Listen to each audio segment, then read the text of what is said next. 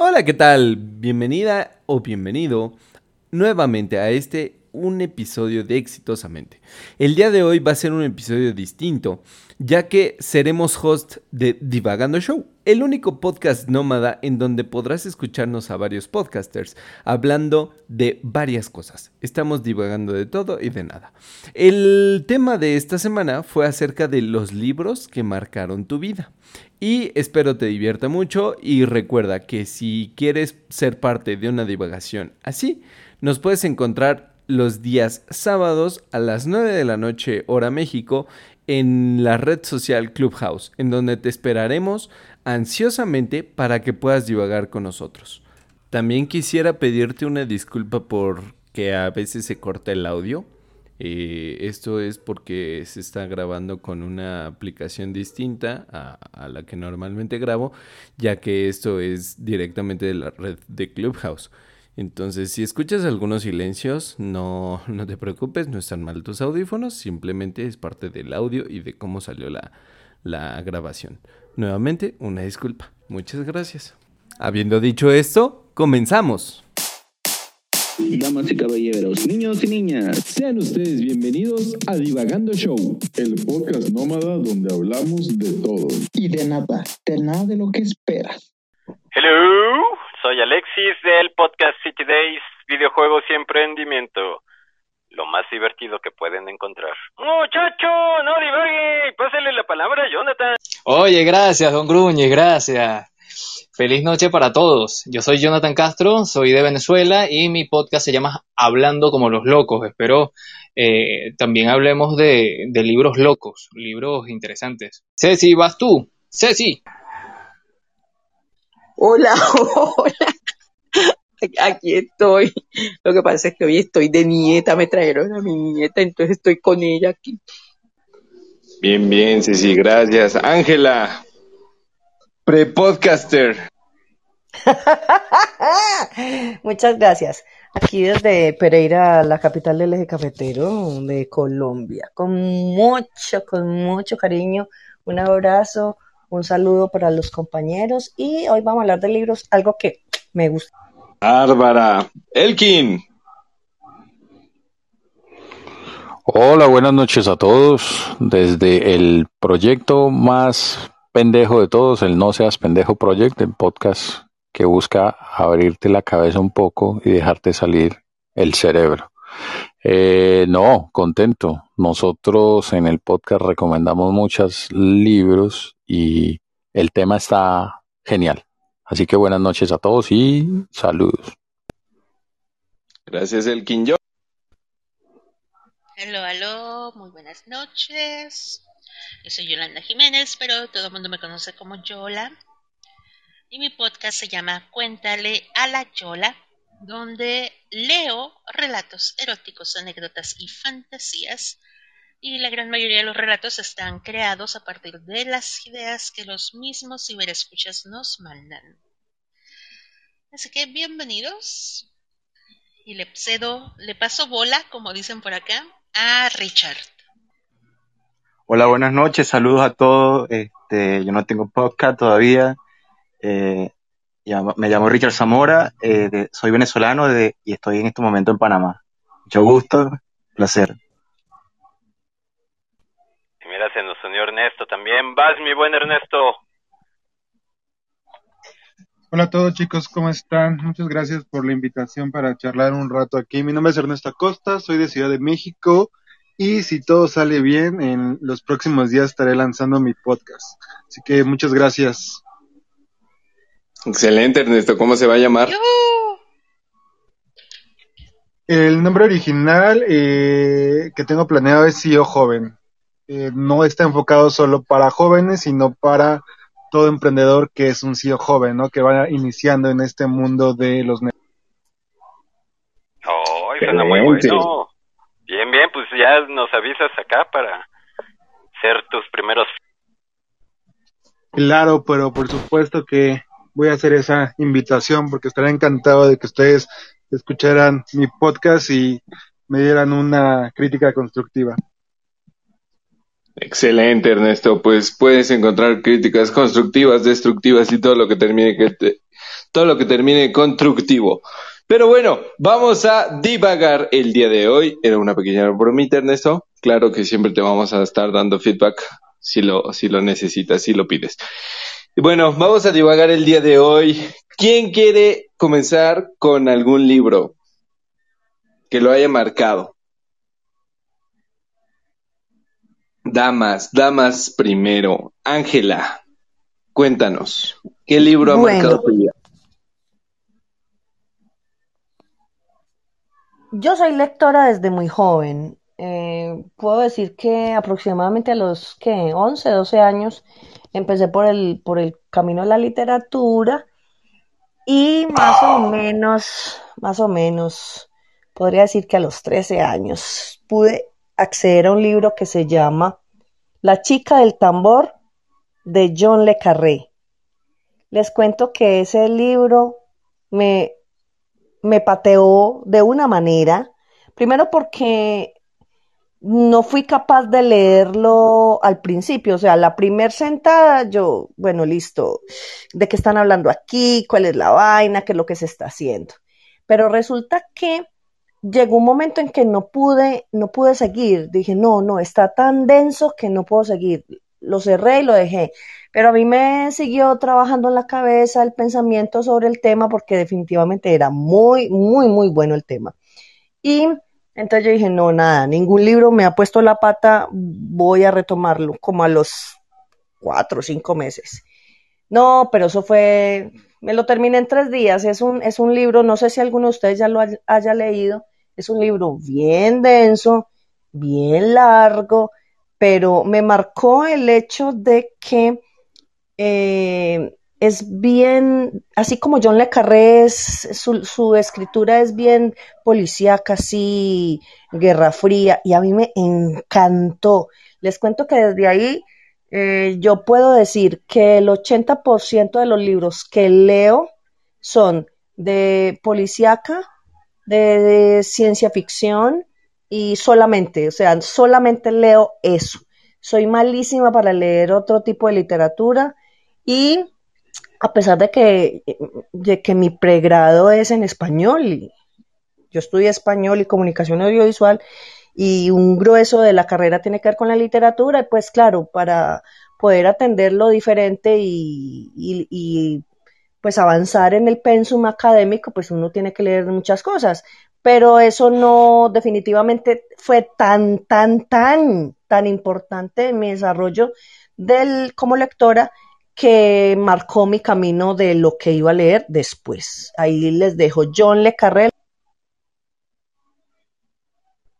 Excelente, Ángela, muchas gracias. Qué buena información de novela policíaca. Yo soy de mucho de Agatha Christie, pero, pero vamos a, a leerlo. Yola, mi queridísima. Rodri, yo el día de ayer, las historias en Facebook me trajo un reto que me puso uno de mis queridísimos amigos sobre hablar sobre los 10 libros que hubieran influenciado tu vida. Y en cuanto vi esa memoria te lo tuve que poner porque dije yo, esto es para divagando. Esto viene para acá. Y yo sí tengo que hablar del primer libro que tuve en mis manos, que fue El Principito. Joya. Y no es que quiera, no es que quiera decirles lo tienen que leer, pero les sugiero que lo lean. Porque al paso del tiempo, con la madurez que vamos teniendo, la relectura de ese libro te trae nuevas visiones, nuevas oportunidades, nuevos momentos que quizás antes no podías descubrir porque tú no estabas listo para eso. Es uno de los libros que, para empezar, fue el primer libro que tuve, el que puedo decir, este es de mi propiedad, esto es mío y nadie me lo puede quitar. De las pocas cosas que puedo heredar en el mundo, pero que cuando hay esos momentos de tengo mis cinco minutos, déjame reencontrarme, déjame volver a verme, regreso al principito. Regreso al Principito y incluso cuando salió la, la versión animada, esta última que salió hace como 3, 4 años, yo estaba tan emocionada, tan emocionada porque iba a salir el día de mi cumpleaños y yo, vamos a ir a verla, sí, vamos a ir a verla. En México salió un mes después.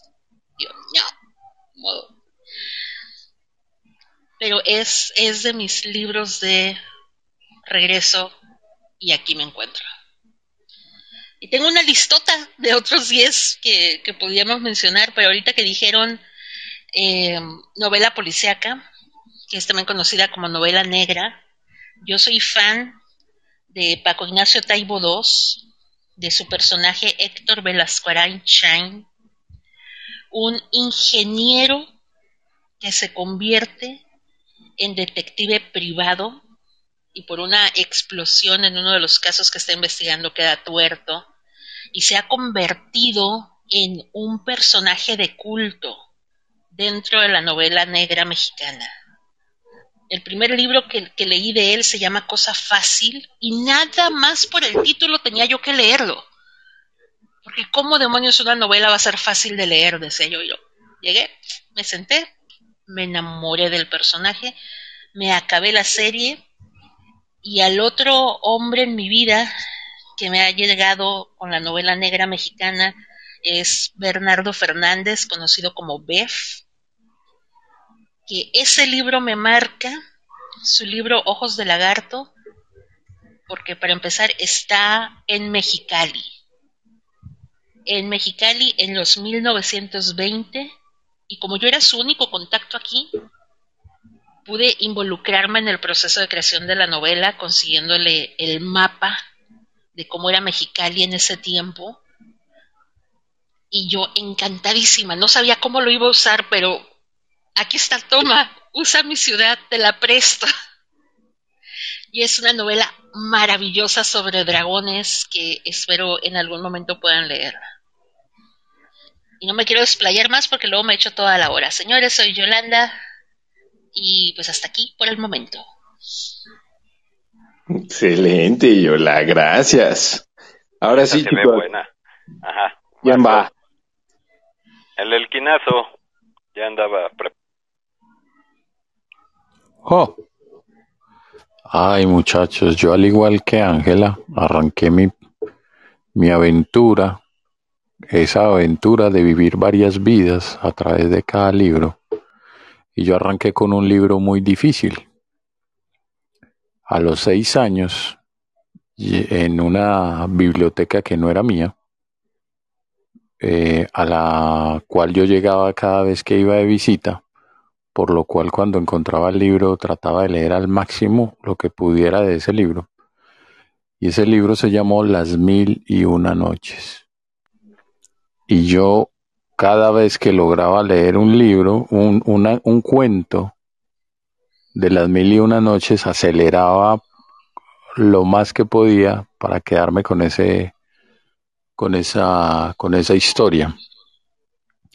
Y recuerdo muy bien el libro porque fue gracioso que luego de que terminé de leerlo, la persona que era dueña del libro, que siempre que yo llegaba a visitar esa casa, que era la casa de un tío, eh, terminó por regalármelo. Y ese libro creo que existe todavía en la casa de mi abuela o en la biblioteca de mi abuela. Entonces así arranqué, leyendo historias y se puede decir que caí en la trampa de Sherezade, en el de tratar de dejarme siempre en suspenso para una nueva historia, para tratar de evitar la muerte. Y eso ha sido los libros para mí, querer volver y, y seguir leyendo para tratar de evitar la muerte con una nueva historia.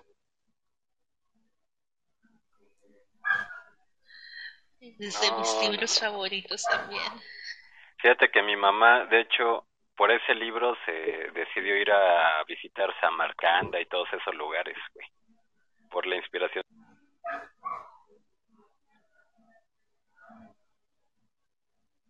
Sí, eh, yo he tenido como una suerte de, de conexión con, con toda esa cultura y, y bueno, se mantiene hasta hoy. Ángela, que me conoce, sabe un poco de eso. Sí, señor. Excelente el guinazo. Sí, la verdad es un, es un libro bastante, bastante bonito. Y aprovechamos de una vez que está aquí Ceci, perdóname, y, y Paola. Eh, Paola, recordamos que la sala está siendo grabada. Entonces, este, nada más para tenerlo en cuenta. Y adelante, compártanos esos libros que las han marcado.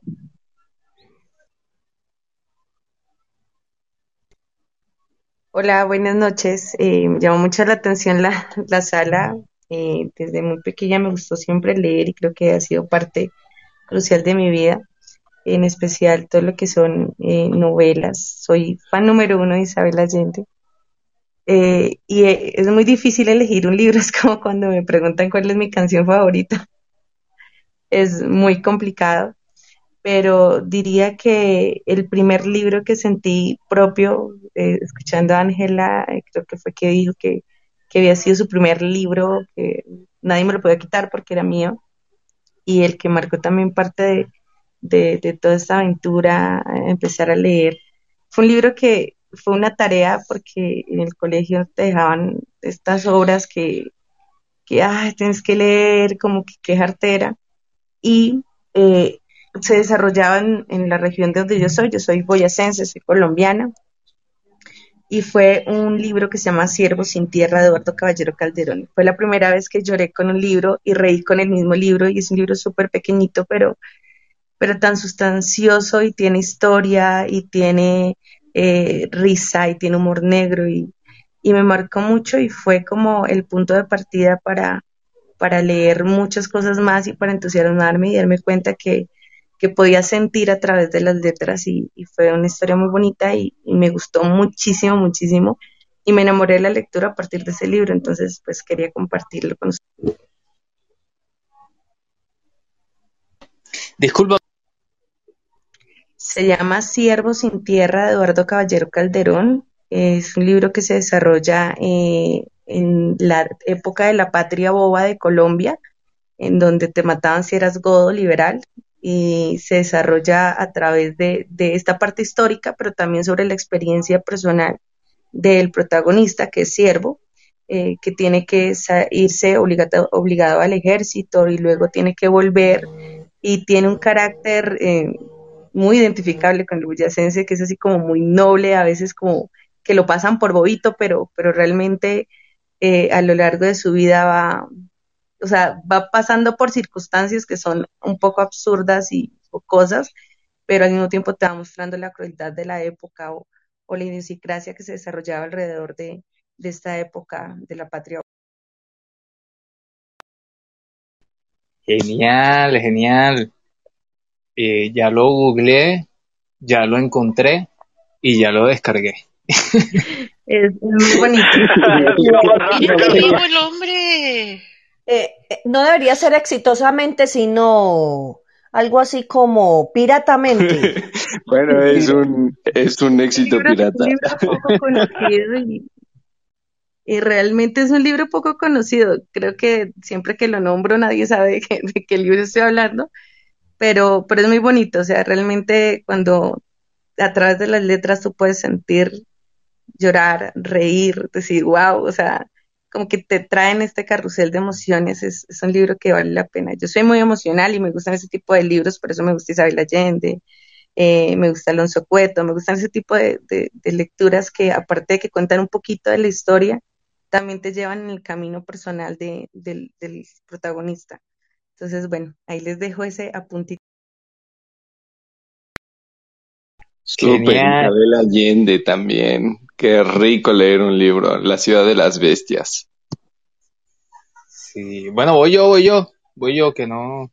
Nada, es que no, estaba... güey, falta Ceci. Falta Ceci. Ah, amigo. Ceci. Sí, eh, Ah, me quieren sí. saltar, se quieren Uy. imponer estos hombres. Masculinidad No se deje, Ceci, no se deje. Usted venga. Sí, no nos vamos a dejar. no, no, mentira, charlando. Eh, bueno, a mí en mi infancia, un libro que me marcó mucho fue El Principito.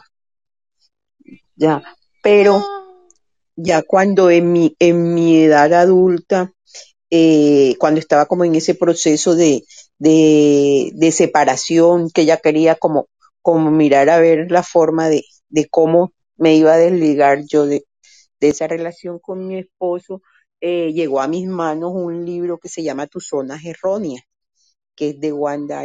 Ese libro para mí, mejor dicho, fue un super apoyo porque eh, ahí me pude dar cuenta de todas esas creencias y esos pensamientos limitantes que va uno como, como adquiriendo a través de, de lo largo de su vida, lo que la cultura eh, y, el, y la sociedad le, le come, le va a uno como, como imponiendo.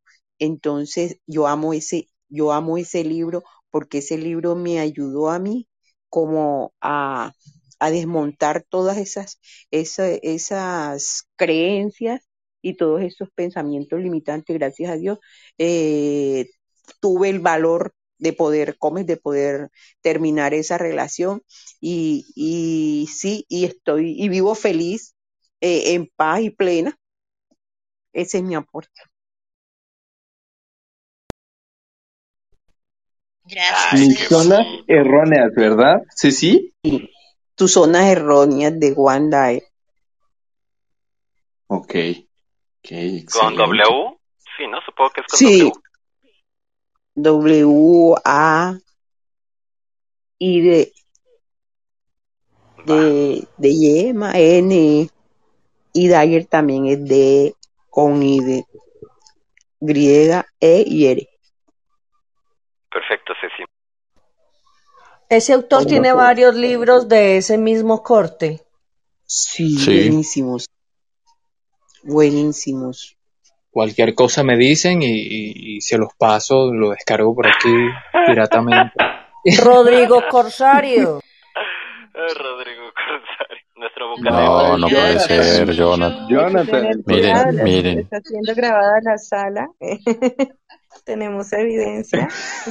No, ¿cómo haces eso? Por Dios, ¿cómo haces eso? Me encanta. Ahora sí, vas, Jonathan, vas. Voy, voy, voy, voy. Miren, no, eh, me estaba aquí ordenando mis ideas y mis libros, porque mm, desde muy pequeño a mí se me ha dificultado la concentración, poder enfocarme en algo, entonces siempre dejo los libros por la mitad. Pasan dos años, los retomo y lo, y lo, y eso fue una, es una locura, ¿no? Eh, pero leí un libro que lo completé en un solo día que se llama Las intermitencias de la muerte y trata de un mundo en donde el, la muerte decidió no matar y mandó una carta diciendo que dejen el fastidio de decirme que yo soy mala, que yo soy un- una desgracia y bueno, yo no voy a, a matar más chicos. Y entonces la gente se volvió loca porque, bueno, eh, nadie moría, todos quedaban con, eh, con ese dolor de agonía y no moría nadie. Muy interesante, es de José Saramago. Eh, otra, otro libro es La formación de la mentalidad sumisa, que es con Vicente Romano. Él es un español, me lo, este libro me lo regalaron, es de comunicación, todo, eh, un tema social ahí también, de la comunicación, y resulta ser que ese mismo año, en una feria, la feria, una de las más importantes aquí en Caracas, eh, la feria del libro vino de invitado eh, Vicente Romano y me autografió el, el libro. Bueno, genial. Se los recomiendo también, interesantísimo. Y la serie de libros de Gabriel García Márquez, a mí no me gustaba Gabriel García Márquez, no lo quería leer, qué fastidio, pero después, porque mi hermano me regaló una biografía, un libro gordo así de Gabriel García Márquez y dije, no, qué fastidio, yo no quiero leer. Bueno, me enamoré de El General en su laberinto, qué libro, qué, ah, demasiado bueno. También eh, de Gabriel, García Márquez, Crónica de una muerte anunciada, genial. y me pasó algo muy loco con esto, que lo, lo leí un día, en la madrugada lo terminé, eh, y luego al siguiente día me veo la información de que se ha muerto Gabriel García Márquez. O sea, imagínate con el título de Crónica de una muerte anunciada y el siguiente día la noticia de que ha fallecido Gabriel García Márquez. Bueno, me quedó ahí la, la cuestión. Eh, ajá, y tengo el libro que más me ha gustado en toda mi vida, que se llama... ¿Dónde estás? ¿Dónde estás? Un momento, un momento. Los Detectives Salvajes, de Roberto Bolaño, no echa espíritu. Roberto Bolaño es un, es un chileno que vivió mucho tiempo en México, eso sí, y tiene unos libros interesantísimos. Él murió muy joven. Pero qué libro tan bueno porque eh, describe muy bien el México de los años 90. Bueno, se los recomiendo a los mexicanos que no los conocen. Eh, pero ahí me acercó mucho a lo que es Distrito Federal, DF de México. Y bueno, ahí están mis recomendaciones. Oye, Jonas, yo lo he vivido, por eso te lo pregunto. ¿Cuál fue tu sensación al momento de estar frente a tu autor cuando está a punto de firmar el libro? Ah, no. Eso es una... o como te da como pena porque tú ya lo conoces. O sea, ya, ya tú, tú dices, o sea, este tipo fue el que lo escribió. Eres tan cercano a esa persona que dices, ya, yo quiero preguntarte muchas cosas. Pero resulta ser que cuando él está haciendo la firma de la cuestión, llegaron todos los medios a entrevistarlos y yo así como que, oye, que... Y el señor decía, pero ¿qué pasa que hay, tengo tantos fans? Y yo lo único que le dije, yo soy, yo leí tu libro completo. O sea que no es algo extraño, porque un señor ya de 80 años, yo creo que ya falleció Vicente Romano, incluso cuando llegó acá, llegó muy con, con una sal- salud bien deteriorada, y entonces él dice, eh, oye, me impresiona que unos niños prácticamente, yo puedo ser su, su bisnieto, su, su, su nieto, bisnieto, que estén leyendo mi material. Me imagino que tanto él emocionado como, bueno, yo emocionadísimo, pero no pude entablar una conversación mucho más grande porque estaban todos los medios ahí.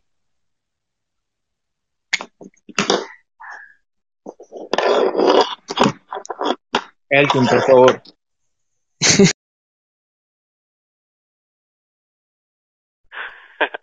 Compórtese, niño, por favor. Lo saltó el profe, chingados. Bueno, Ya pero llegará, ya llegará. por ahí está Oscar también. Oscar, cuéntanos. Libro. Hola, se fue la señal. Sí te escuchamos, amigo. Te escuchamos, te escuchamos. Como se quedaron todos traídos, dije, en plano se fue- arruinó mi teléfono, dije yo. Este, creo que leído unos, varios libros, pero me quedo con el que estoy leyendo ahorita. Se llama La vía rápida del millonario. Es un libro, entra en la categoría de finanzas, pero habla totalmente diferente a los libros de finanzas que ponen la estrategia que ahorra, que tu 10%, págate a ti mismo, mete un fondo de inversión, que a 40 años vas a ser millonario. Este, este libro dice que esa estrategia es la vía lenta. La vía rápida, pues ya es tener un negocio y tratar de impactar a más personas, ¿verdad? Pero habla de que tu tiempo es el, es tu activo más valioso y que por ende hay que estarlo cuidando, analizar qué hacer, aprovecharlo, ¿verdad? Y que tampoco te da una solución que sea instantánea, ¿no? Que te dice que en unos 10, 12 años podría ser eh, millonario solo si, si haces algo diferente, ¿verdad? Pero me gusta mucho el impacto y la diferencia que hace con, con, eh, con esas declaraciones de, de dejar esa estrategia, ¿verdad? Que todos comulgan y que tratar de buscar una diferenciación. Excelente, Oscar. Muchas gracias, por, por, la, por el aporte. Richard, eh, ya que te animaste a subir, cuéntanos, ¿qué libro te ha marcado? Bueno, yo no, me, no recuerdo que leí de niño como ustedes, este, pero he leído varios libros y de los que he leído eh, me encantó Cien años de soledad. No lo terminé, quedé siempre en el medio, pero yo- es un, un libro que yo retomo y siempre consigo eh, llevar la cronología. Sabe que llevan, no sé si lo leyeron, hay muchos Arcadios Buendía, hay muchos Aurelianos, y lleva una secuencia de, de estos personajes este, y de cómo Úrsula, no sé si eh, conocen a Úrsula, va, queda- va quedando eh, eh, como sola, va viendo pasar generación y generación de, de personajes. Este, y yo, por ejemplo, yo no leo el libro, eh, tengo ocho años que no lo he leído, yo entro al libro y llego a la página y yo me recuerdo como que si yo hubiese vivido eso. También les recomiendo El vendedor más grande del mundo de Om McDino. Es uno de los libros, eh, es de autoayuda, pero te habla de 10 pergaminos eh, que te hacen crear unos hábitos. Este, uno de los pergaminos, soy el milagro más grande de la naturaleza. Eh, viviré el día como si fuera el último día. Y él te recomienda leerlos por 21 días. O sea, para crear hábitos y ese tipo de cosas que ustedes más o menos ya saben. Y, eh, pero es un libro fácil de leer, hermoso y me encanta tam- también. Y le recomiendo La inversión de la naturaleza de Andrea Gould, si no me equivo- equivoco. Habla sobre los viajo- viajes de Alejandro Jumbo por Latinoamérica o por América como tal en los años 1800 y te da una breve, eh, una breve no, es bastante largo y te describe eh, los viajes de Alejandro por toda eh, Latinoamérica, cómo llegó al Chimborazo en Ecuador, cómo pasó por Venezuela, cómo llegó a México, o sea, un libro, se lo recomiendo, te hace viajar, te hace también preguntarte cómo en esa época, sin ningún, sin ninguna medio, llegaban esos personajes, ese- esa gente, a esos lugares tan remotos. Entonces, eso sería mi aporte. Muchas gracias. No sé si- Muchas gracias, Richard. Te quedaste en el Richard, año disculpa, 50. ¿cómo se llama el libro? ¿Cómo se llama el libro? La inversión de la naturaleza de Alejandro, eh, de Alejandro Humboldt. eh, la autora es Andrea Wool, Wool, que si no me equivoco. déjame, te lo digo. Andrea Wool. Bueno, gracias, Richard, por tu participación. Te quedaste en el año 50 de los 100 de soledad, pero eso es bueno. Ernesto, A mitad de camino. va, va- va para el 51. Ernesto, cuéntanos. Hola, hola, gracias. Yo un libro que marcó mi vida y que jamás he leído es un libro de Carlos Cuauhtémoc Sánchez que escribe superación personal y se llama Volando sobre el pantano. ¿Por qué marcó mi vida? Porque yo fui eh, toda la el kinder, primaria y secundaria en su escuela. Pero cuando este libro lo hace, lo hace famoso y lo catapulta al éxito, su visión de la escuela y, la- y de la educación cambió muchísimo. La escuela en la que yo, en lo que yo iba, pues cambió muchísimo y me dio muchas oportunidades que tal vez eh, si hubiera continuado con su idea original no tendría, o si hubiera ido en alguna escuela diferente, pues hoy tampoco tendría, ¿no? Como que en esa escuela practiqué, a partir de eso practiqué muchísimos deportes diferentes, muchísimas actividades que tal vez eh, si no hubiera sido por eso yo nunca hubiera practicado. Entonces, la verdad, eh, puedo decir que sí fue un libro que cambió mi vida completamente. Y en el aspecto personal, otro libro que me marcó, pues igual es el de eh, Los secretos de una mente millonaria, ya que aparte de todo este aspecto financiero y dinero y todo, pues me enseñó que el aspecto mental y tu relación con las cosas, pues te ayuda mucho a poder encontrar el camino correcto, ¿no? Entonces creo que esos son dos libros que han marcado hasta el día de hoy mi vida. Excelente, Ernesto, muchas gracias. Salvatore. Hola, buenas noches. Bueno, pues miren, un libro que marcó mi vida, el primero que leí de Mario Benedetti fue Con y sin nostalgia. Y ese libro lo leí porque una compañera, eh, estábamos en la preparatoria y me dice, ayúdame a hacer mi tarea. Era, ella estaba en otra preparatoria y dice, tengo que sacar una reseña de Con y sin, Con o sin nostalgia de Mario Benedetti. El libro era muy pequeñito. Dije, ok, perfecto, lo voy a leer. Son varios cuentos excelentes, maravillosos. Me atrapó. Mario Benedetti me atrapó con sus narraciones. Uruguayo él. Y bueno, pues otro libro que me encantó de él fue La Tregua. La Tregua, híjole, es un libro bien bonito en donde la verdad uno puede reflexionar cómo el amor eh, hace muchas cosas, ¿no? No sé si, si lo conocen, pero los dos son de Mario Benedetti y al igual que eh, ay, no recuerdo quién estaba hasta, hasta arriba que le autografiaron su libro, este es este a Jonathan, ¿no? Bueno, a mí me lo Sí. autografió también Mario Benedetti. Eh, ¿Qué? ¿En dónde? ¡Wow!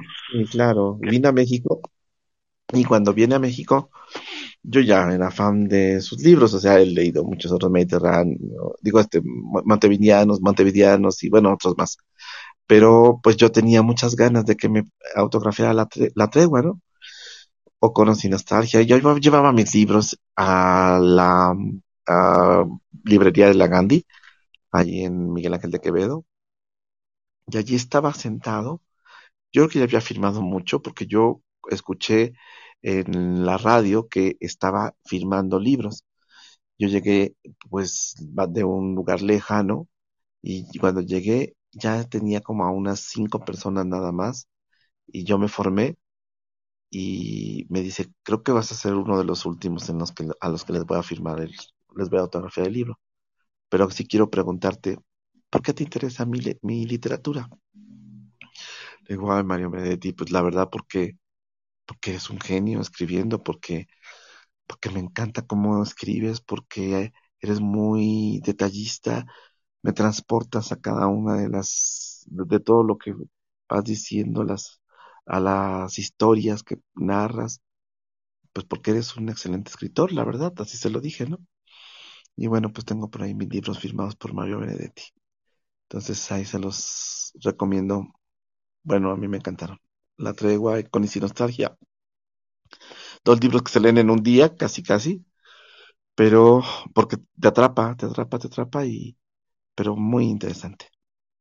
Esos son los libros que puedo recomendar. ¿Sí me escuchas? Bravo, Salvatore. Y qué, qué chido que, que lograste conocer a tu autor, ¿no? O sea, Una maravilla. E- Es No, un no puedo- momento wow, wow. Yo no lo podía creer, se los juro. Cuando yo llegué y todavía estaba firmando y que me dedicó pues un buen ratito, como unos 10 minutos. No, para mí, no, no dormí ese día. ¿eh? Se los juro. me imagino. Sí. Oye, ¿y qué año fue? Ah, Eso fue en el 85 más o menos, 86 más o menos. Yo acababa de salir de la universidad. Eh, yo lo conocí, les repito, cuando estaba en la prepa, ahí lo conocí, pero en la universidad seguí eh, leyendo algunos otros libros de él. Y cuando termino la universidad, yo soy psicólogo, eh, estaba trabajando en un centro eh, donde daba consulta y allí llegaron unas compañeras mías que trabajaban allí y fueron las que me dijeron, oigan, Mario Benedetti está aquí en México, a ver, prendamos el radio porque parece que lo van a entrevistar. Entonces ya prendimos el radio y, comentaron que estaba firmando libros en la Gandhi. Entonces, pues me arranqué, o sea, la verdad que sí les dije, vamos a ver a Mar- Mario Benedetti. No, ya es tarde, ya, porque salíamos tarde de trabajar, como a las 7 más o menos. Y dije, no, a mí no me importa, yo si me voy y si lo encuentro, qué, qué bueno, si no, pues ya ni hablar. Pero no, llegué a las 8, ah, salí del metro, pues, corrí Llegué a las 8 y les digo, ya estaba yo, y ya estaba un poco cansado Mario Benedetti, porque pues había estado un buen rato firmando libros, pero me atendió y bueno, ha sido uno de los días más, pero más importantes de mi vida. Sí. Qué padre, qué padre. Te felicito por esa persistencia y decir, ¿cómo de que no? Yo sí voy. Lograste el Se espera sueño. el paciente. No, no, no, terminé mi trabajo a las 7 y corrí, en cuanto salí de dar la última consulta, corrí al metro y me fui, pero rapidísimo. Afortunadamente llegué y afortunadamente lo vi. Bien. Y bueno, pues eso fue, esa es la que les recomiendo. Y bueno, yo, esa anécdota, pues sí, ha sido muy importante también en mi vida. Pero leerlo es maravilloso, ¿eh? Leerlo es maravilloso. Excelente, Salvatore, gracias. Eh, antes de pasar contigo, Alexis, quisiera invitar al estrado Bailey, Merly, Silvia, Ginette, Jacobson, Laura, Selene, Daniel, bienvenidos, bienvenidas a esta sala. Si alguien gusta subir y compartirnos la experiencia, recuerden que esta sala está siendo grabada y solamente levanten la manita y nosotros nos encargamos de subirlos al estrado. Ahora sí, mi buena pero di escenario, al estrado me siento así como en Bueno. juicio, algo así. Aprovecha que no está el profe porque sí o sí. Sí o sí, sí, así, ya me va a decir. Pero hable, diga sí o no. ¿Sí o no? Ya, ya- ¿Sí ya- o no? Ya se a- animó a subir Samir. Samir, bienvenido. Ah, bueno, buenas, un gusto estar acá. ¿Qué onda, bro? ¿Cuál es tu, o cuáles han sido tus libros? Bueno, el único libro que me ha gustado en toda la vida eh, ha sido el que más me ha marcado y considero que ha sido El arte de influir sobre las personas y ganar amigos, algo así se llama. De el Carnegie. Me- Exactamente, yo quería saber cuáles son sus puntos de vista con respecto a ese libro. Pues fíjate que ahora sí te tomo la palabra porque es uno de mis libros que también me han influido mucho. Yo trabajo, bueno, cuando yo lo leí, a mí me influyó mucho porque trabajo con distintas personas. Eh, yo soy artesano, tengo un pequeño taller de artesanía y trabajo con plateros, con quien me apoya en la producción de las artesanías. Y me ayudó mucho ese libro para poder entenderme con las personas que trabajan a mi alrededor y hacer funcionar mi empresa. Creo que ese es un libro muy bueno, a mí me ha marcado mucho porque gracias a él se han vuelto funcionales muchas cosas de los aspectos que,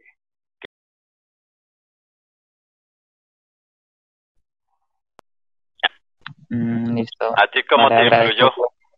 ¿O cómo? A mí me ayudó realmente a mejorar mis habilidades con las personas, de, a conseguir pues nuevos contactos, nuevos números de, de teléfonos con personas eh, en el entorno laboral. También me, me ayudó a, a, ¿cómo lo explico? A mejorar mis relaciones con las mujeres. También me mejoró el ambiente en- familiar y y es un libro que toca, como su prólogo lo dice, leer todos los días para eh, recalcar por qué las, las recomendaciones que hacen en cada capítulo son, son las más indicadas para X o, o Y momento. Entonces, yo recomiendo a todo el mundo que lo lea, le eche un ojo y es buenísimo. Sí, mi hermano es de, de los mejores. Va, Rodri, perdón. No, estaba aplaudiendo. La verdad es que es un muy buen libro. Bueno, ¿Cómo se llama? Que Hablaron muy rápido y no, no capté. Cómo ganar amigos e influir sobre, la- sobre las personas de Dale Carnegie. Bien. Y bueno, yo de mis otros libros preferidos es El miedo a la libertad de Eric Fromm.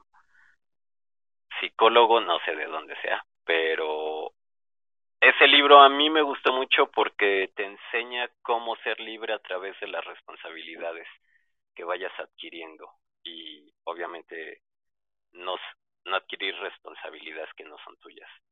Y ese libro yo lo leí cuando andaba entrando a la universidad y me cambió mucho el enfoque porque fue como darme cuenta de ser responsable de mi vida. Y eso creo que es lo más difícil, pero lo más liberador. Y mi otro libro, que también, bueno, tengo muchos, ¿no? Pero de los que más me han influenciado también es Piense y hágase rico, sin alure. este, Pero, pero esos con juguitos, niño. Con juguitos. No, nomás tú pensaste en eso, Los ¿eh? juguitos vienen después, Ángela. Pero es que no es que piense y hágase rico. Hágase, pero bien rico. No millonario, rico. Hágalo sabroso. Salga feliz por mano propia. No, ya. Compostura, muchachos. Este. Respire, respire. Y bueno, como lo decía Ceci, fue uno de esos libros que, que me dieron a entender que muchas veces uno va arrastrando ciertos pensamientos que te inculcan o que vas aprendiendo de la familia y que no son así. Y que de repente dices, oye, no, pero si yo cambio mi manera de pensar, sí puedo llegar a hacer otras cosas.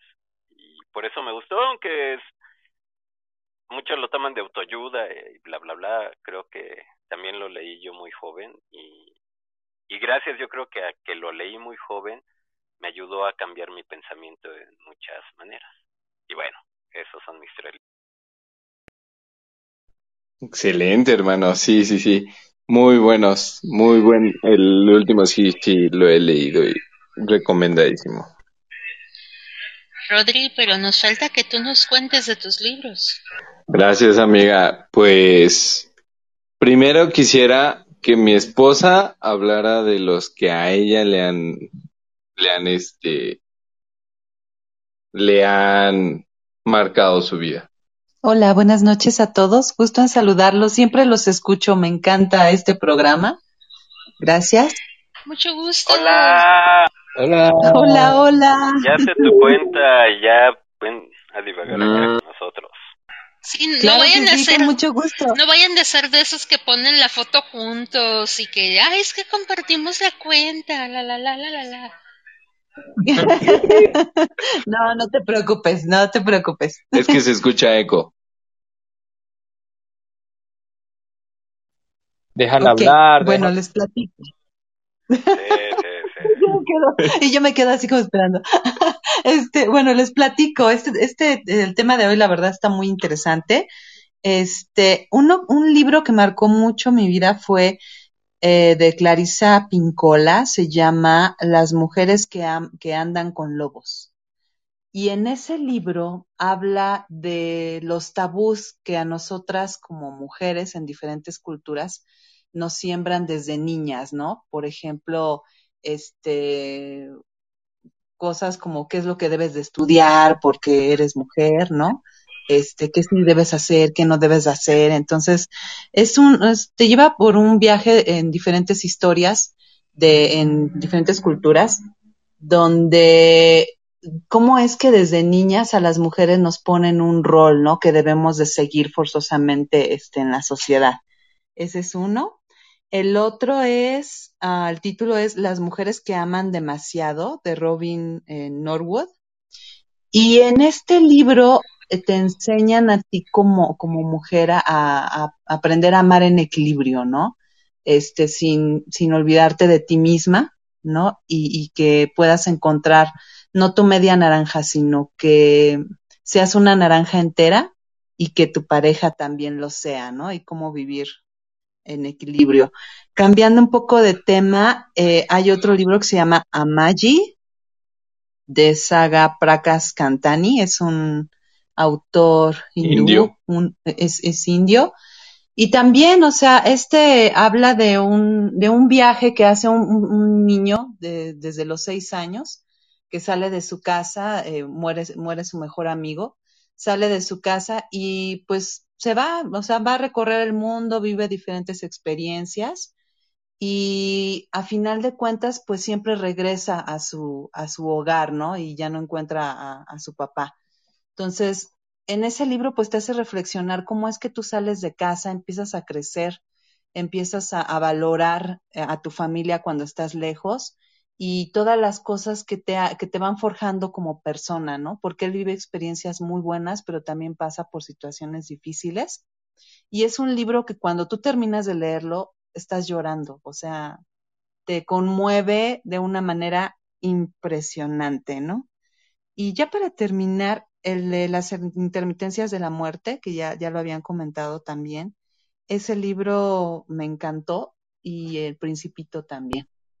Esa sería mi aportación y gracias por, por este, darme la oportunidad de compartirles. Es un gusto para mí saludarlos. No, gracias a ti por subir. Bienvenida.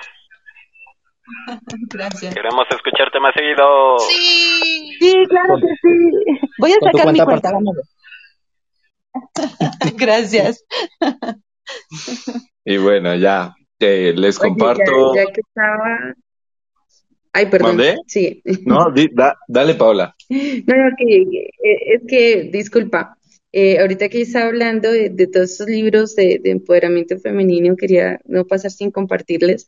Hace poco Isabel Allende sacó un libro que se llama Mujeres del Alma Mía, y yo he leído Isabel Allende desde que tengo memoria, y, y he tenido la oportunidad de leer, creo que mi primer libro fue también de ella, y, y este libro de, de Mujeres del Alma Mía realmente inspira muchísimo. Es, es como una compilación de historias de mujeres que a través del feminismo, pero un feminismo no enfocado en, en el, fe- en el feminismo agresivo que a veces nos muestran, sino desde un, un feminismo muy, mu- muy natural, por decirlo de alguna manera, de, de, de ella siendo una señora ya de ochenta y tantos años y, y mostrándonos historias de empoderamiento de, de mujeres que a través del feminismo han hecho el cambio y han influido muchísimo en la sociedad y nos muestra también como, como ella eh, era feminista sin saber que era feminista desde mucho antes que el concepto de feminismo se escuchara fuertemente, ¿no? Cuando era censurado y toda esta cosa. Y es un libro muy bonito porque eh, cuando tú has leído, digamos, las historias de Isabel Allende, siempre las protagonistas son mujeres muy empoderadas, que pasan por, por circunstancias muy caóticas. Entonces es muy bonito leer el libro y enterarte también de, de parte de, de su vida y, y que eso es lo que ha tenido también influencia en, en lo que ella ha escrito.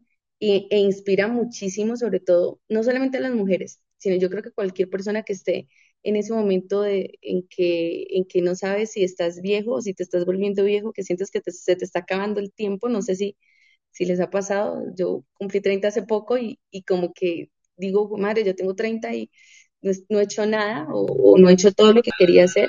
Eres una Y bebé, este libro, corazón. sí, me hizo sentir bebé el libro, Eres pero joven yo no lo había visto todavía. de esa manera. Me siento viejo yo también. O sea, sí. No, no, no, mira que cuando leí el libro dije, wow, no, sí, soy un pollito, o sea, no, eh, todavía me falta tantísimo, pero ese libro me inspiró a sentirme de esa manera y también a, a darme cuenta cómo la lucha de muchísimas mujeres eh, nos ha permitido tener voz eh, de, de- muchas maneras que antes no se podía. Entonces, también súper recomendado, creo que cambió la perspectiva de, de ver la edad para mí, la juven- la juventud. Entonces, bueno, quería como hacer ese paréntesis ya que veo que les gusta también ese tipo de lectura.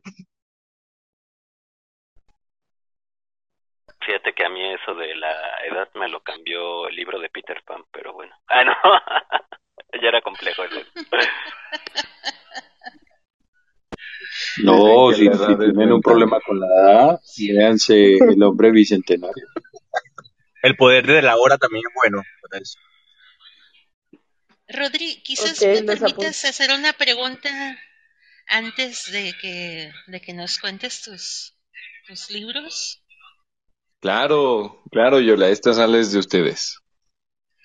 Chicos, ¿alguna vez se han metido en problemas por leer algún libro? Sí. Sí,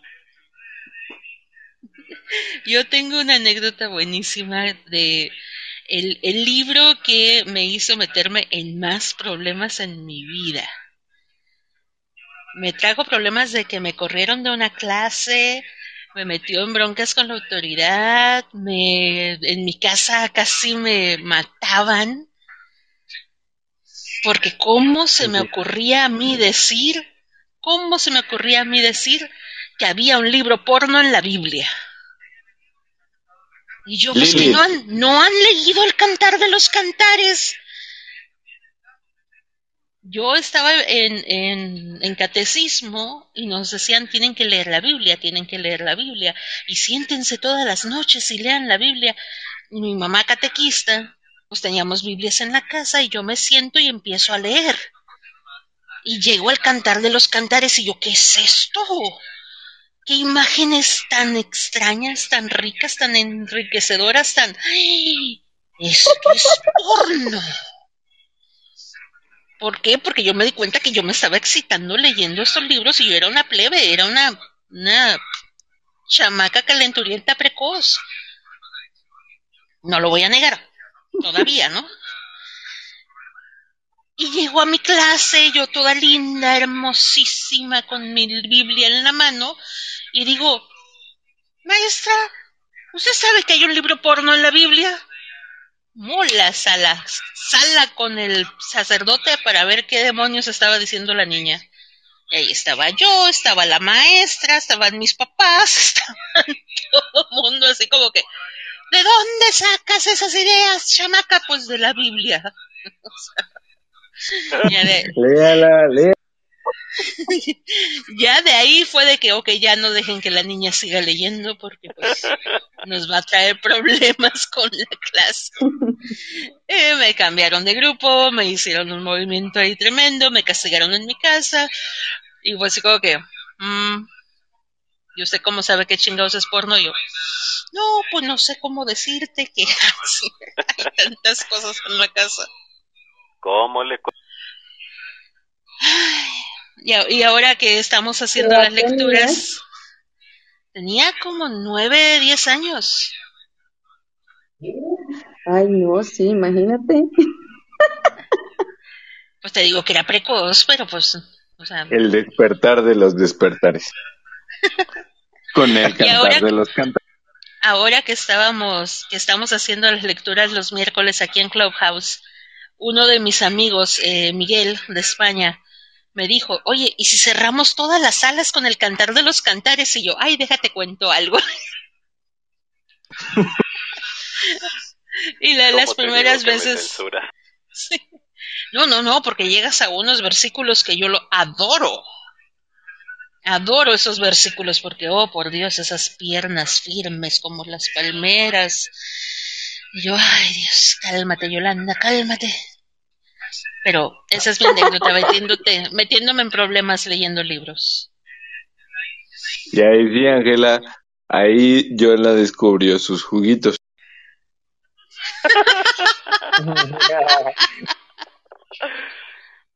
Chicos, a lo mejor no entienden lo de los juguitos, pero pasó hace ocho días que salió Que nadie me robe mis juguitos, por favor. una divagación muy jugosa, por decirlo así. Oye, Richard, es- que creo que explícalo.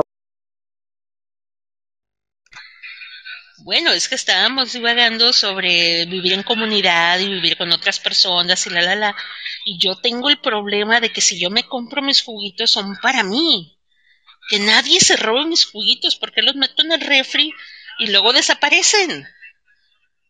Son mis juguitos. Pero pues como me conocen y saben mis temas y saben lo que hablo y lo que me gusta, y ya se imaginaron que no soy una media naranja, soy una naranja completa que si la exprimes saca juguito. Y Ángela fue quien dijo, ah, ¿cómo? ¿A quién le dijiste, Ángela? Que pensaba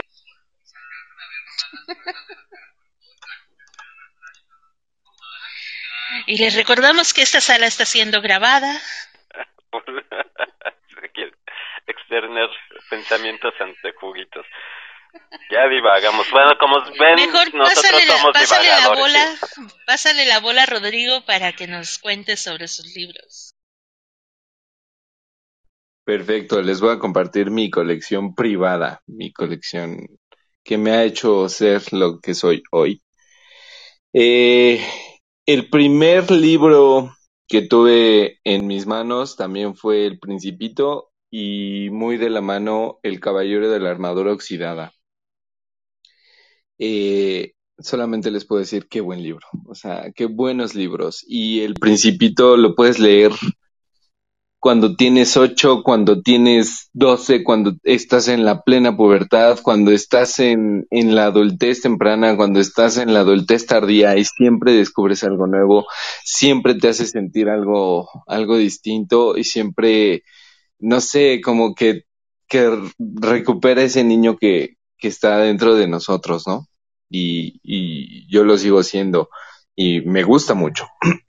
y, el caballero de la armadura oxidada pues te, te ayuda a eliminar todos esos prejuicios que, que pues es una armadura oxidada, ¿no? Y, y solo así vences al dragón. Esos fueron mis pri- los primeros que yo tuve en, en mi haber. Después de eso, uno que me gustó mucho, mucho fue La ladrona de libros de Marcus Zusak.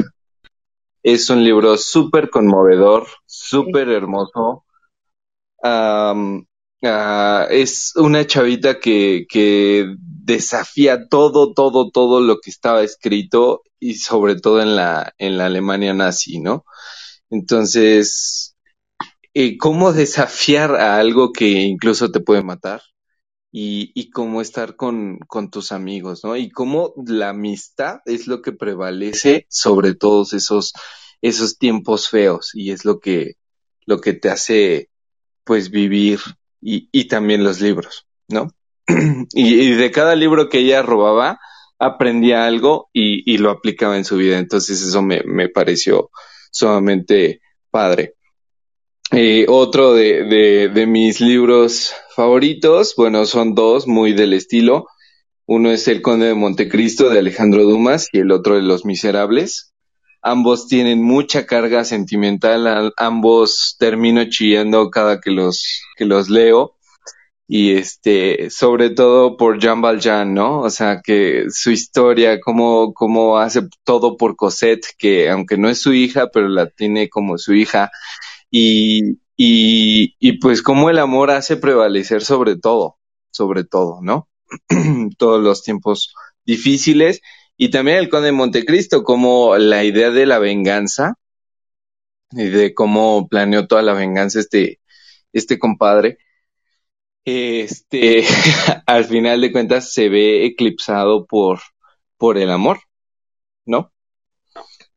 Y, y por, y también hace un rato que, que Jonathan estaba hablando de, de José Saramago, me hizo recordar dos libros que me, me encantaron de él, aparte de Las intermitencias de la muerte, que es eh, mi libro favorito de él, sin embargo, creo que puedo decir que es uno de mis autores favoritos, y sus libros son Caín y Ensayo sobre la ceguera.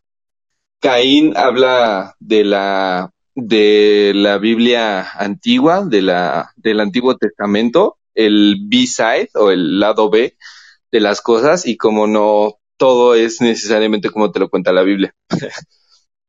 que también hay cosas oscuras que no te cuentan, ¿no? Y eso, pues, desde el punto de vista de Saramago.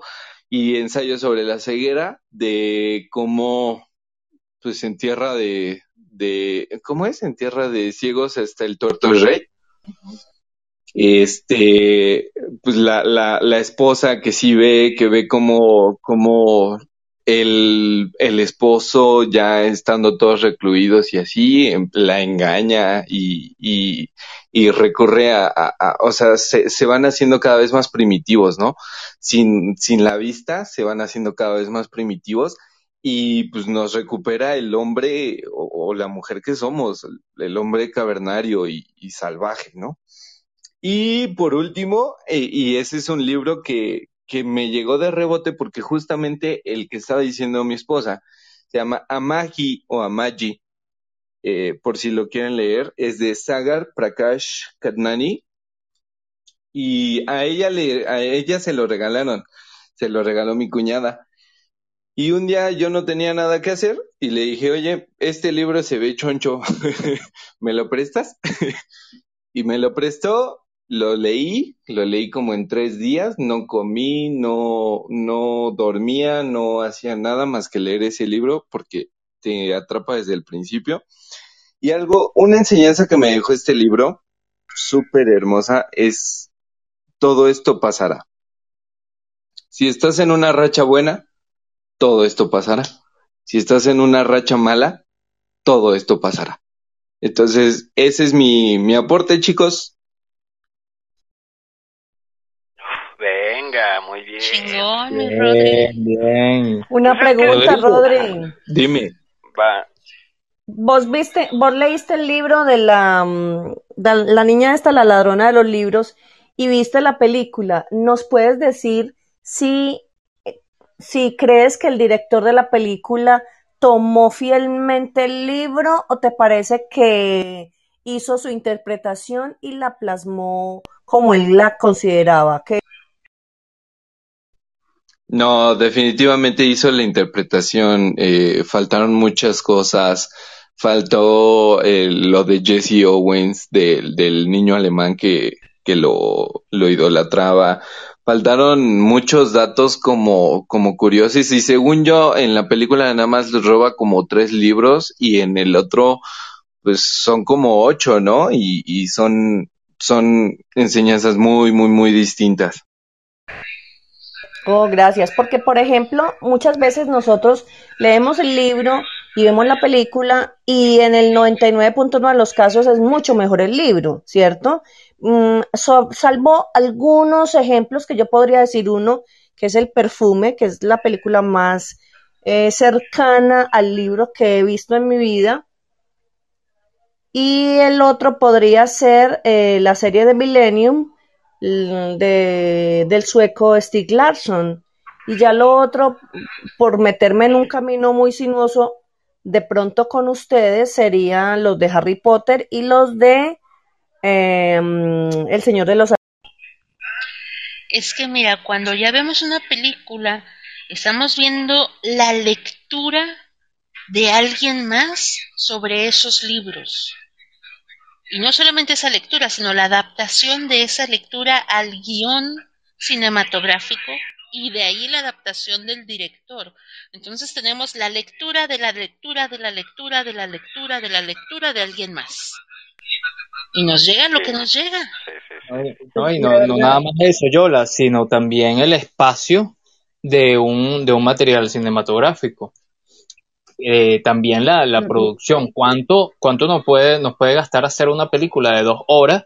Y si la resumimos en una hora, ¿cuánto nos puede gastar? O sea, todo eso influye en un, yo como, yo siempre soy defensor de, de lo cinematográfico porque entiendo la complejidad de hacer una película. Pero claro, hay autores que, eh, o sea, una cosa tan importante como detalles que en la trama son, son claves. Oye, ¿por qué no lo pusiste? Más o menos es esa, me imagino, el enfoque que, que trata. Y lo, lo Lo curioso que pasa, es que yo, hoy... que también cuando, Vas, Paola. Vas, Paola. eh, yo creo que cuando tú lees un libro es como tan personal, es como una visión tan particular que tienes de un libro que cuando ves la película siempre te vas a desencantar porque los detalles que tú imaginabas de cierta manera no los va a ver nadie más igual que como los ves tú. Sí, hay detalles, por ejemplo, a mí me pasó lo mismo con, La ladrona de libros, que sentí que hubieron detalles que para mí eran más trascendentales y que los pasaron de largo en, en la película y, y fue una sensación como, como, como entre dulce y amarga porque no, no era lo que yo esperaba, o sea, tenía una expectativa demasiado alta porque era mi visión al leer el libro y, y las sensaciones que yo tuve y todo lo que despertó en mí. Y verlo desde pues el punto de vista de otra persona es muy diferente, o sea, esa es la particularidad que digamos tienes cuando lees un libro porque es tan personal, o sea, puede que todos acá leamos el mismo libro y siempre va a ser una experiencia 100% personal, muy íntima. Entonces, cuando lo vemos en, en una película, por más que, que, que el cineasta lo haga de la forma más espectacular, siempre te va a quedar a deber porque nunca va a estar 100% en tu cabeza como cuando tú lees el libro. Sí, Por totalmente eso- de acuerdo. Ajá, vas, perdón. ¿Sabes, ¿Sabes que por eso a mí me encantan los clubs de lectura? porque puedes juntarte con otros que hayan leído exactamente el mismo libro, la misma versión, igual y eh, la misma edición, ¿no? Y compartir qué encontraste, qué viste, qué, qué sentiste tú de esta lectura. Y a veces no coincidir sea, con, lo que, con lo que se vive cada uno. Oye, a mí me pasó algo totalmente, bueno, más o menos en la misma onda, pero eh, vi primero una obra de teatro y luego compré el libro de teatro. O sea, el, el- el libro, el guion, pues. Y dije, eh, eh, de verdad estuvo muy buena la obra. Eh, pero hay detalles, o sea, tú ves como el autor, el, el dramaturgo, eh, plasma con detalles cada una de las del montaje en las tablas, que es un mundo distinto, y cómo los autores también hacen la interpretación. Eh, si tienen la oportunidad de leer mm, dramaturgia, es una cosa. De hecho, yo Me- estoy me encantada decirle con Macbeth y con el Rey Lear y con... Disculpa, Yola, que el libro se llama eh, Bolívar Doméstico. Entonces es muy peculiar porque es un- medio con humor y cosas. Oigan chicos, aprovechando, Pedro, bienvenido aquí al el escenario alias Estrado. Hola Alexi, ¿qué tal? Hola chicos, ¿cómo están? Bien, bien, bien. Eh, He venido acá a, a la sala porque me pareció muy peculiar el, el, el tema, los libros que marcaron tu vida y ya que soy un, aparte que soy adicto al café, soy adicto a la lectura. Entonces, por eso me vine un ratito acá a escucharlos en esta sala. Bienvenido, mi hermano. ¿Y se cuáles llevan son tus libros? sí, sí, sí. Gracias. Libros y café. Qué bueno. Tal vez un vinito en ciertos. Claro, claro que sí. Pero bueno, claro. bien. A ver, los libros que me marcaron a mí, que eh, hasta ahorita esté enganchado en, en la lectura, uno fue un libro que me hicieron leer en el colegio, que cuando estaba, si la memoria no me falla, en primaria o en secundaria, que es un clásico, ¿no? Que es el clásico de, de Julio Verne, La Vuelta al Mundo en 80 días. Y después el otro libro que me enganchó, eh, que, es, que es novela negra de suspenso drama, vendría a ser El psicoanalista del escritor eh, alemán John Kassenbach. Y esos dos libros fueron los que me marcaron, que hasta ahora estoy, estoy en, enganchado en, la lectura, ¿no? No tengo un género en especial que me guste, en verdad me leo de todo. Pero si tengo que escoger, escojo más los géneros de novela negra, suspenso, tipo Stephen King o, o Gillian Flynn, ¿no? ¿Cuál prefieres de Stephen King? La Torre. Yolanda, de Stephen King hay varias, todas, de verdad. Pero bueno, eh, en sí, clásicas, a ver, eh, It, El Resplandor, Doctor Sueño, y hay una ahorita que estoy leyendo que, pucha, es, eh, es más grueso que It, es un bodoque prácticamente, y te habla más y más o menos, eh, te ubica más o menos en el panorama que estamos viviendo ahorita, ¿no? Que es eh, la propagación de un virus y todo eso el libro se llama A- Apocalipsis y ahorita estoy, estoy enganchado con ese. La hora del vampiro de Stephen King se la recomiendo mucho. Muy buen Ah, libro.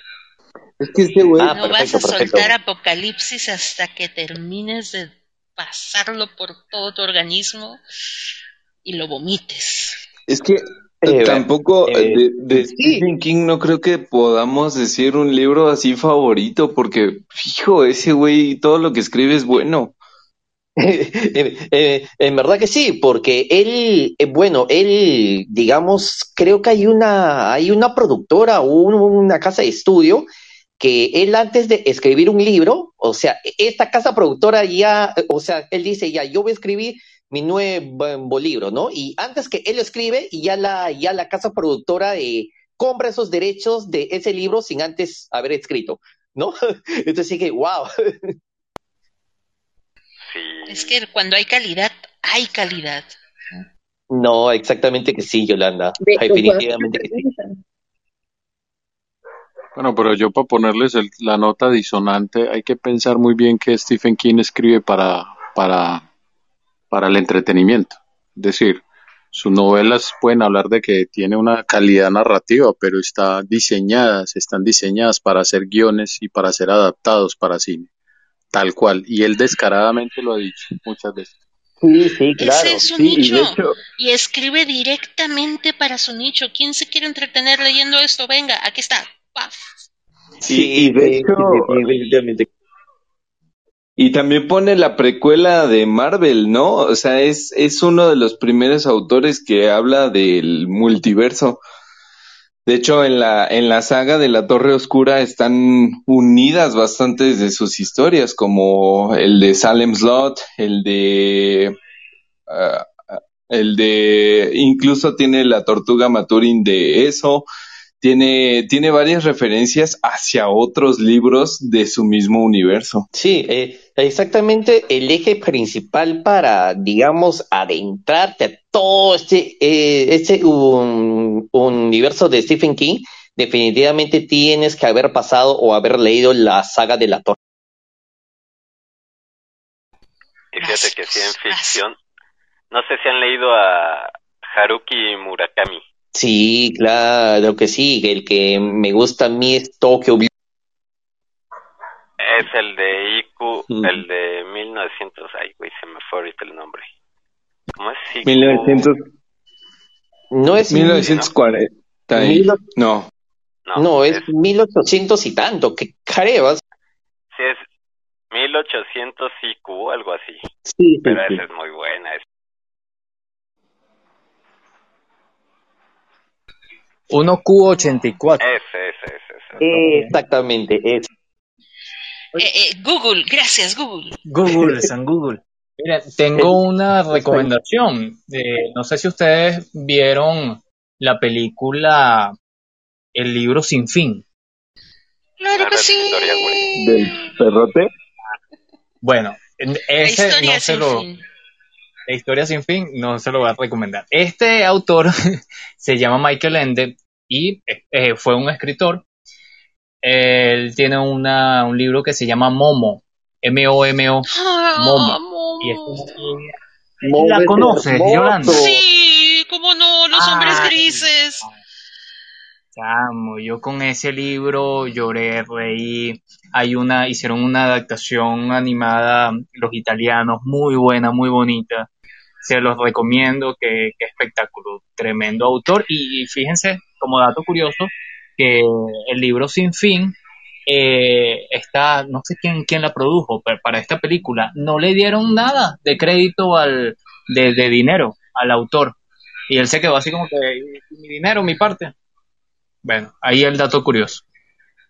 También Ah, eh, Italia creó una película live action, al final de cuentas live action, creo que es de los principios de los noventas, también sobre Momo y está muy bien Sí. hecha. Sí, está bonita, está bonita.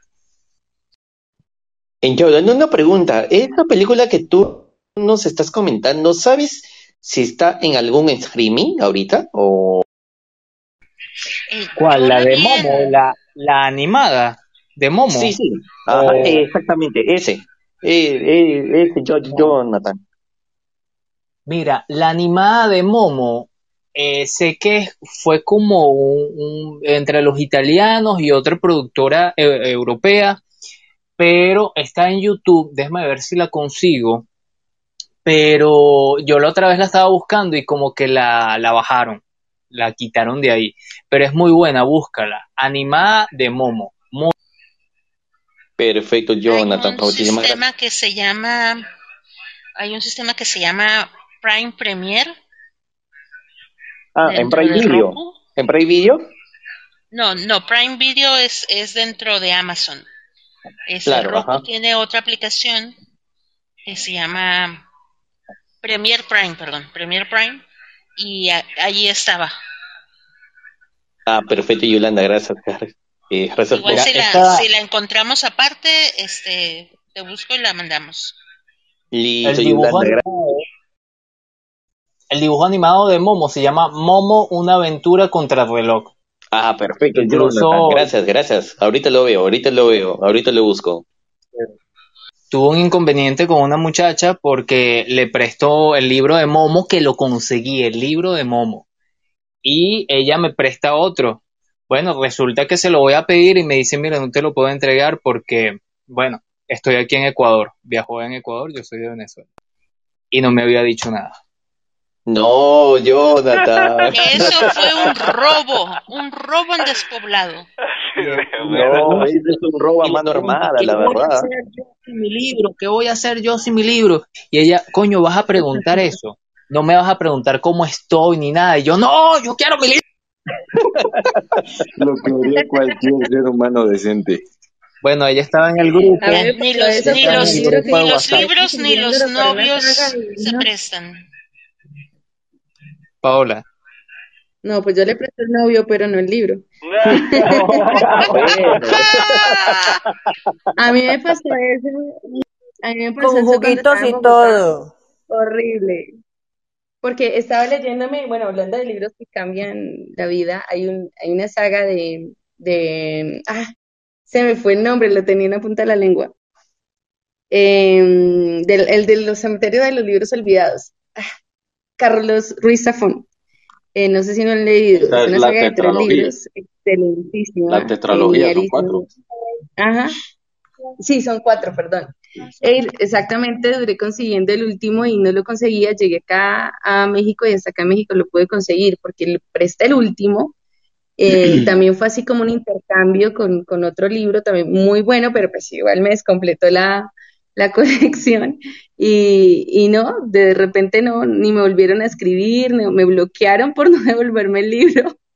Y dije, de ahí en adelante no vuelvo a prestar un libro, jamás en mi vida. Es un sacrilegio.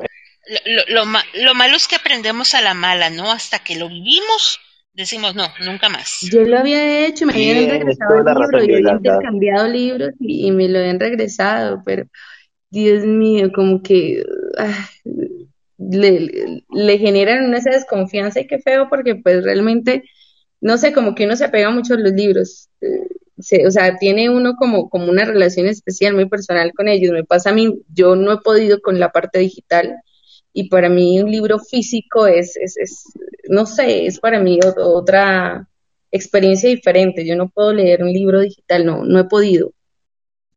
No, no, e- no De eres la, hecho- la única. Sí, claro. De hecho, yo después de un noviazgo que también presté justamente las intermitencias de la muerte y terminamos la relación y no me lo regresó y yo así de, qué poca madre, o sea, eh, mi libro. Pero bueno, después de eso, cada que me piden un Te libro, los peluches y chocolates. Pero son Los como un poco los ustedes ¿ah? ¿Por qué, ¿Mande? por qué- son como egoístas ustedes? ¿Por qué no prestar un libro? ¿Por qué no darle la experiencia, ese, ese gusto? Por ejemplo, te leíste un libro y te gustó tanto que quieres que esa persona sienta lo que tú sentiste a través del libro. O sea, como que ya lo leíste. no, O sea, suéltalo. de hecho, de hecho, Son muy apegados a... lo, lo que yo hago a partir de ese noviazgo de, de que se llevó mi libro es que si esa persona le interesa el libro que yo tengo, voy, lo compro y se lo regalo para que tenga la misma experiencia, pero no mi libro. no el tuyo. Sí, sí, sí, sí, sí, completamente No, de y si de acuerdo. pronto, y si de pronto es uno de los que está autor, autografiado, ni por el berraco.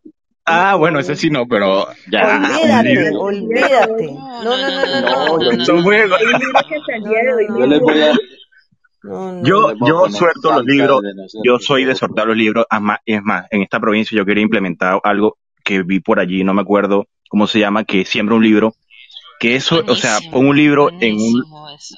en un lugar, eh, este, no sé, un banco, algo, por ahí lo vi, y que esa persona se lo lleve, o sea, un libro que, que te marcó, un libro que, de cual te gustó mucho, que te gustó tanto, y le da la, la- la oportunidad a otra persona de, de, de aprender de ese libro como tal. Yo no hablé de, Al alquimista, no sé si ustedes ah, son fan de Pablo Coelho, me encanta Pablo de Coelho, se me lo había olvidado. Pablo Coelho tiene muy buenos libros, muy fácil de leer. Y El alquimista lo leí siete veces y es uno de los mejores libros del mundo para mí, desde mi punto de vista. Y he regalado como cinco. No me gustan los libros digitales, me gustan los libros que tú tactes. Y es un libro que, que es corto y que te da una experiencia que te invita a soñar, que te invita a, a darte la oportunidad de fracasar y volver a, a, a comenzar de nuevo. O sea, esa experiencia yo les invito a que la compartan con el mejor libro que tengan. Richard me acaba de traer un recuerdo delicioso. El olor al libro nuevo. Sí, es que sí, el digital yo no me, no sé si sea por generación o, pero el digital yo no me acostumbro. Oigan, Sí, pero Alexis, es que tú de- estás muy viejo, Alexis, es que tú estás muy viejo ya. Por favor, es que ¿cómo te, se te ocurre siquiera pensar en el libro digital, no? Eso de Kindle es para los, para los millennials. Vos no sos millennial. Tienes Yo que soy millennial, pero ubicarte. yo no pude con los libros digitales. No, yo, sí soy millennial, pero geriátrico.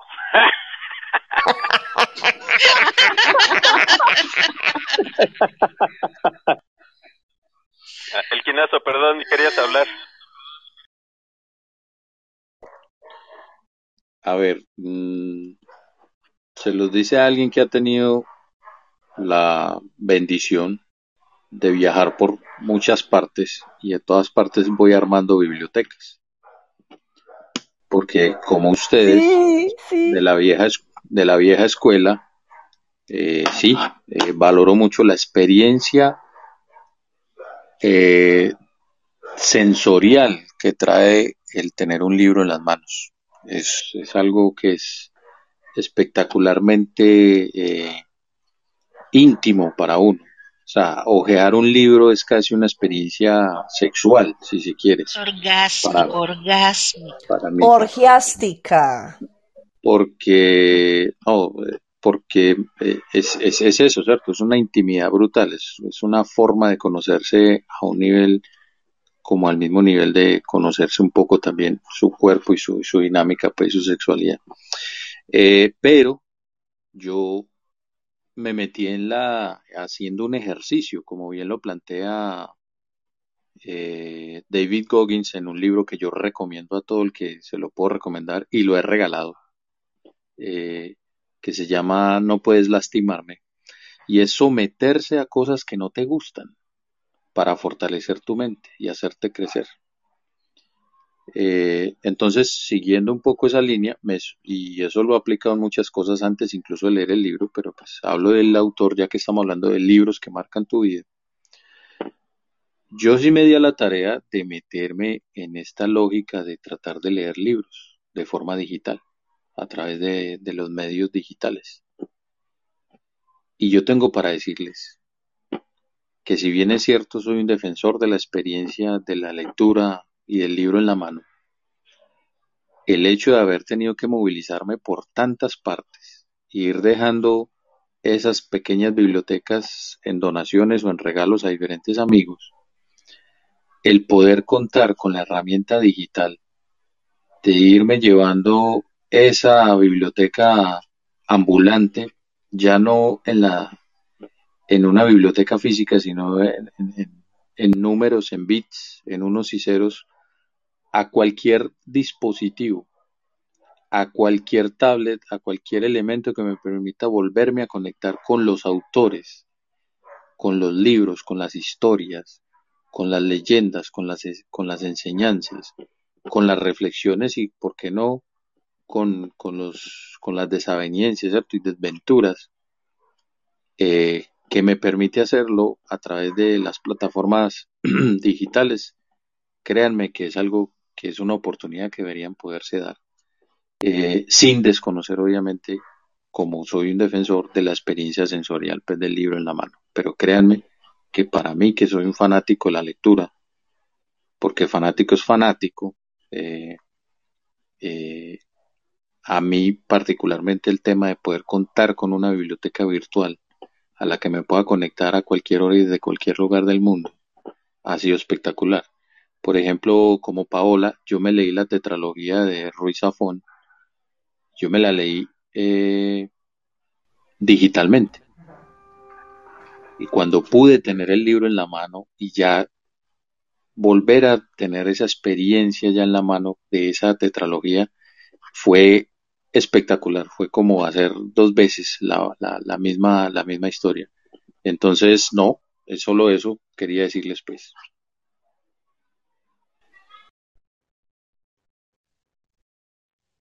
Yo intenté con la experiencia de los libros digitales, pero es que aparte de que me falla el Zoom, me dolía la cabeza, todo. Entonces, lo intenté en especial con un libro de Isabel Allende que se llama Paula, no sé si lo han escuchado, eh, Sí. que conseguí digital, pero realmente no, o sea, no, no pude físicamente y, y sensorialmente, no, no, no, no pude con esa sensación. Para mí fue difícil también tener que dejar inundó el, el apartamento en Colombia y perdí una cantidad de libros porque había, recién me había mudado, entonces tenía todo en cajas. Se inundó el apartamento y perdí muchísimo. Y cuando tuve que salir del país y venir acá, pues sí fue difícil, pero ahorita estoy reconstruyendo la biblioteca, volviendo a comprar muchos de los libros que me gustaron y volviéndolos a leer porque no sé, yo creo que cada vez que uno vuelve a leer el libro en diferentes etapas de la vida, como que ve cosas diferentes y lo siente de manera diferente. Entonces, mm, me quedo con el físico, ¿no? O sea, físicamente para mi cuerpo ha sido imposible leer más de 10 páginas de, de- de un libro virtual, o sea, Puedes intentar la luz de noche o el modo oscuro o de plano ponerle un filtro amarillo a tu pantalla y eso arregla mucho las cosas, pero igual no es para no es para todos. Pero Leti, eh, subiste, cuéntanos, ¿cuál es algún libro o los libros que han marcado tu vida? Bienvenida. Eh, te recordamos que esta sala está siendo grabada y se va a publicar en el podcast de Exitosamente. Ah, muy bien. Hola, muy buenas noches. Eh, pues sí, yo tengo varios libros que han cambiado mi vida y pues uno de ellos cuando yo empezaba a leer era muy joven y estaba pasando por una situación un poco compleja en, en un matrimonio este pues ya ya que trataba de hacer yo lo posible por porque funcionara y, y pues nada más no, nada más no y, y, sí me recomendaron algunos libros. Mm, eh, en ese tiempo yo no, no sabía qué, qué leer. Fue un libro de Carlos Cuauhtémoc Sánchez, eh, Volar sobre el pantano, que no solo me curó, bueno, me, me alivió muchas, muchas heridas que yo no sabía que tenía, pero en ese libro encontré eh, muchas respuestas. De hecho, hubo un capítulo que no lo pude terminar de leer porque lloraba amargamente, pero afortunadamente alivió algunas heridas. Obviamente después me, me seguí leyendo otros tantos.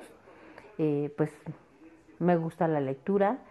Eh, sí soy más de lectura eh, físicamente, abrir un libro, eh, tomarlo. Desde que estoy buscando en una librería, eh, me, me voy más por, si me recomendaron un libro, bueno, lo busco, lo, lo adquiero, pero también leo títulos, voy, voy viendo como qué, qué me llama, soy muy visual, qué me llama la atención, los colores, eh, el título, eh, algo, ah, vamos, soy así.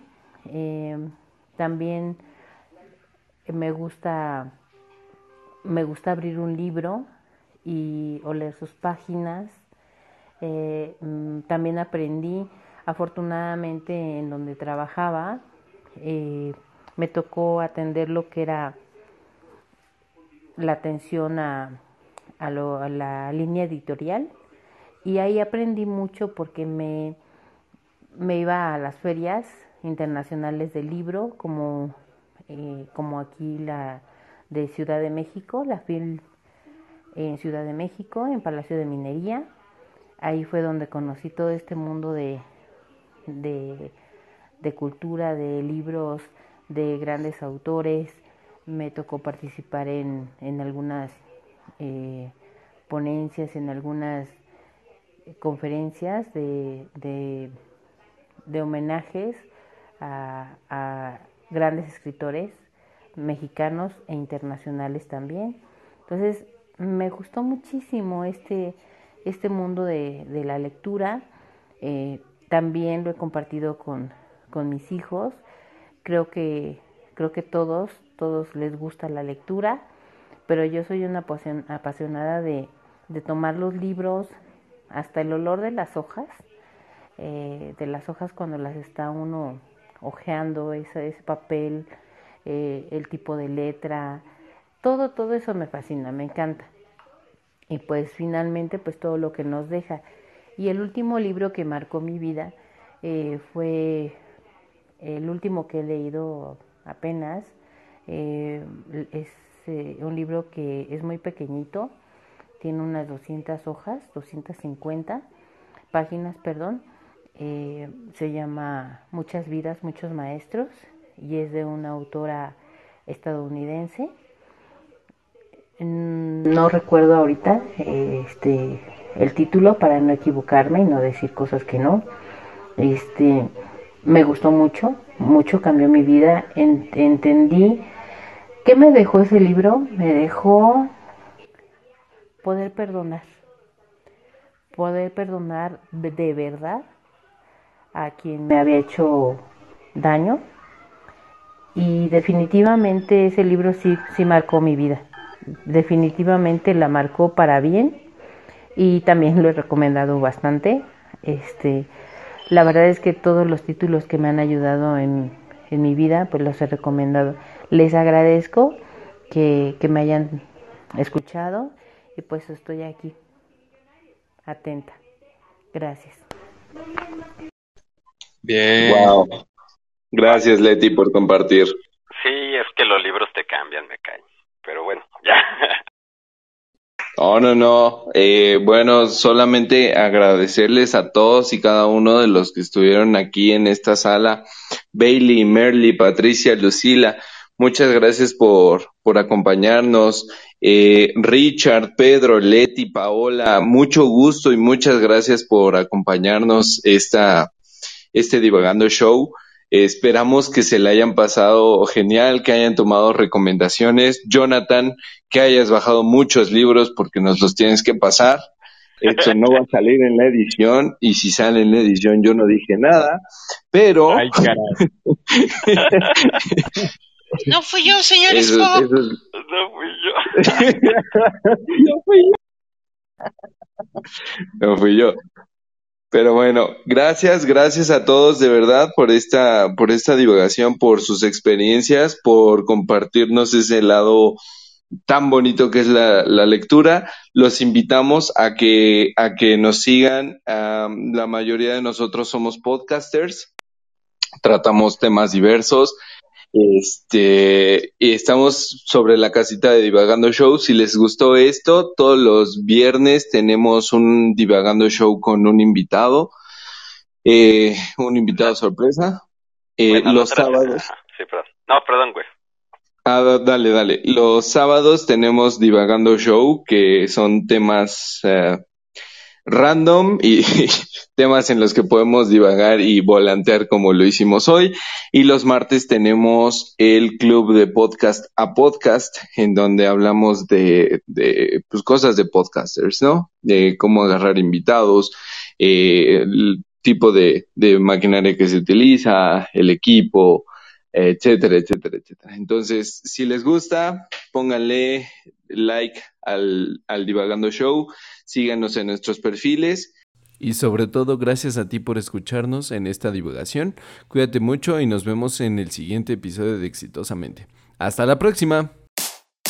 Damas y caballeros, niñas y niños. La divagación ha terminado. Encuéntranos en otro podcast la próxima semana.